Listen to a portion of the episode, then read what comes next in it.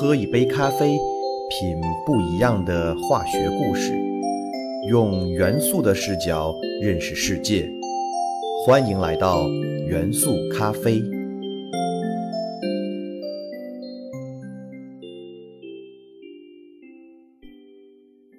大家好，欢迎收听元素咖啡，我是你们的老朋友老胡。中美贸易战已经打了一年多了，这一年多来，贸易战形势时紧时松。G20 峰会上，美国答应暂时不继续增加关税额度以及比率，但是好景不长，近期美国又再次威胁中国，对最后的三千亿美元中国输美产品加征百分之十的关税，以此来增加美国在谈判中的筹码。当然。中国不愿意打贸易战，但也不怕打贸易战。这个过程中，许多人都了解到中国有一张贸易战王牌，让美国人非常忌惮。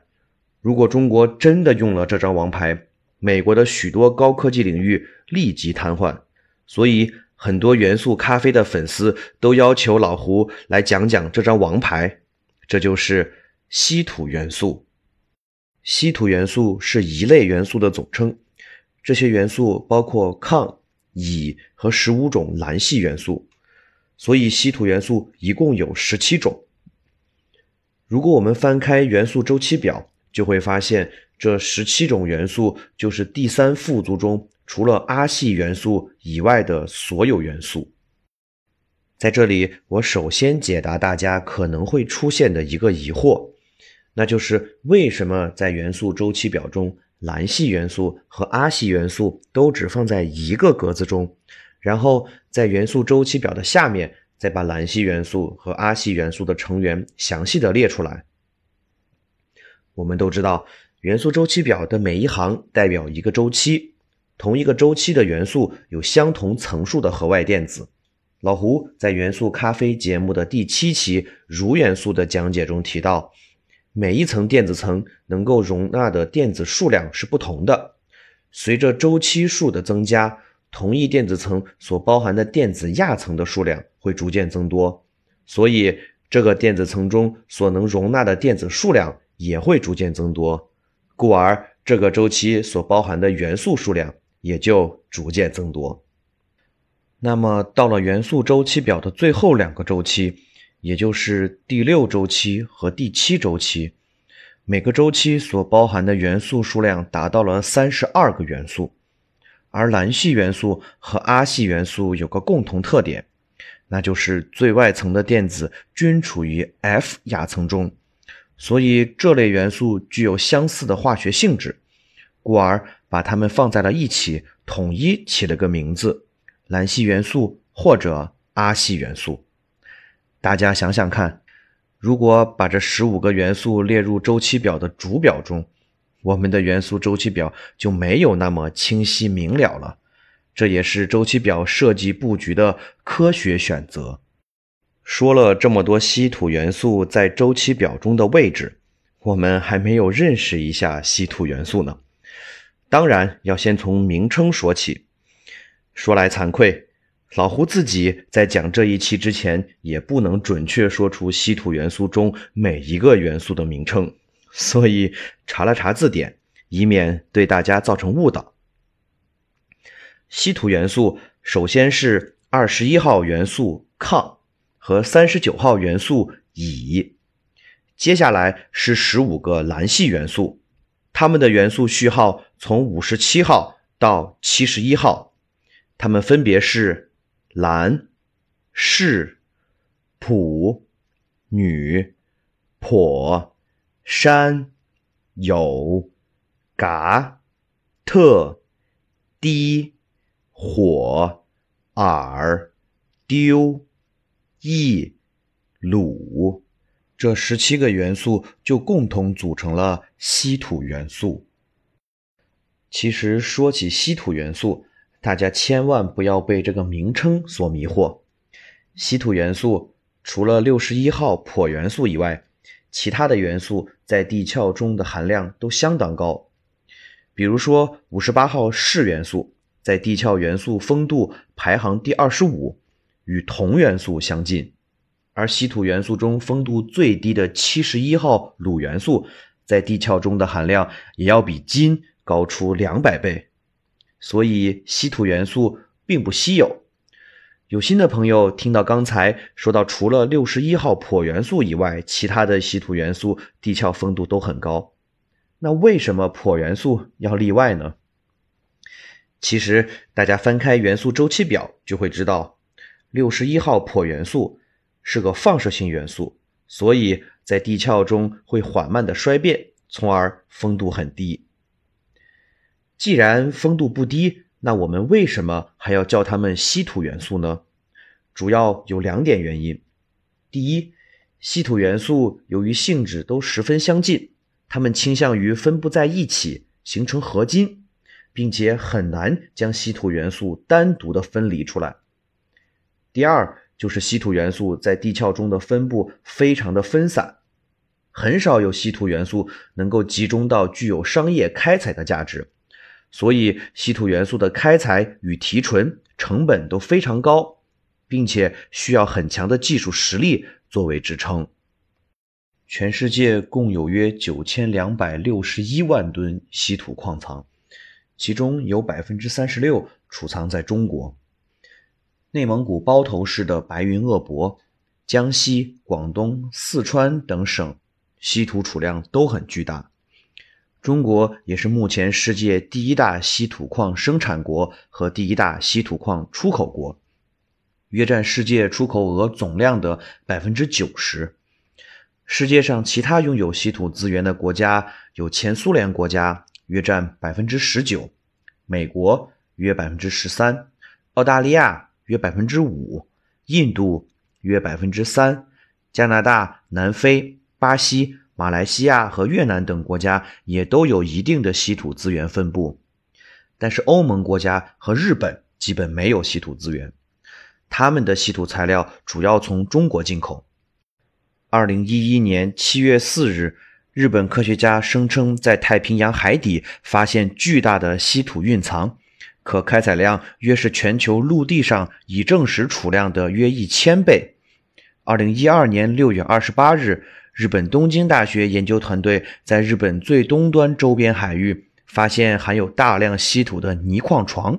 其蕴藏量相当于日本约两百三十年的消费量。但是，是否可以开采，到现在还未彻底证实。那为什么美国等国家不自己开采稀土矿呢？主要原因是美国等其他国家虽有大量的稀土资源，但其国内工资远高于中国，开采的经济效益不高。同时，稀土矿的开采对环境破坏很大，具有很强的粉尘污染，所以这些国家都不愿自己开采。而是长期从中国廉价进口，久而久之，中国从出口稀土来挣外汇的被动局面，逐渐转变为拥有最先进的稀土开采工艺技术和最先进的稀土开采设备的国家，并逐渐把持了全球稀土矿开采和加工的市场。二零一八年，全球百分之九十的稀土矿的加工生产在中国完成。即使美国公司自己开采的稀土矿，也会先运到中国进行加工，然后再进行使用。如果中国停止供应，美国等其他相应的设备已经多年未使用，要重新开启，除了负担很重的环境压力外，这些多年未使用的设备生产线重启也需要几年的时间。稀土元素虽然不多，但是只需要使用微量。就可以给金属材料带来无法取代的光电磁性能，因此有“工业黄金”之称。例如，绝大多数的稀土元素的加入，可以大幅度提升钢材、铝合金、镁合金、钛合金的强度、韧性以及耐高温性能。这些特种材料用于制造坦克、飞机、导弹等武器装备，将会大大提升武器的战术性能。稀土元素也都具有荧光特性，广泛用于照明光源、投影、电视、平板电脑等电子显示产品的生产中。除了这些，稀土元素还有许多个性化的特性，例如稀土元素铝与铁硼形成的永磁材料，被称为永磁之王，具有极高的胜磁和磁能积累的特性，是新一代磁悬浮列车的首选材料。稀土元素砷、铀、镉、锑四种元素都具有很强的热中子吸收能力，用它们制作核反应堆的控制棒和安全棒，既实现了对核反应过程的控制。又可以对人进行保护，以免受到中子辐射的伤害。用高纯氧化铝和乙铝石榴石制作的固体激光材料，则是激光炮、激光枪等先进激光武器不可缺少的材料。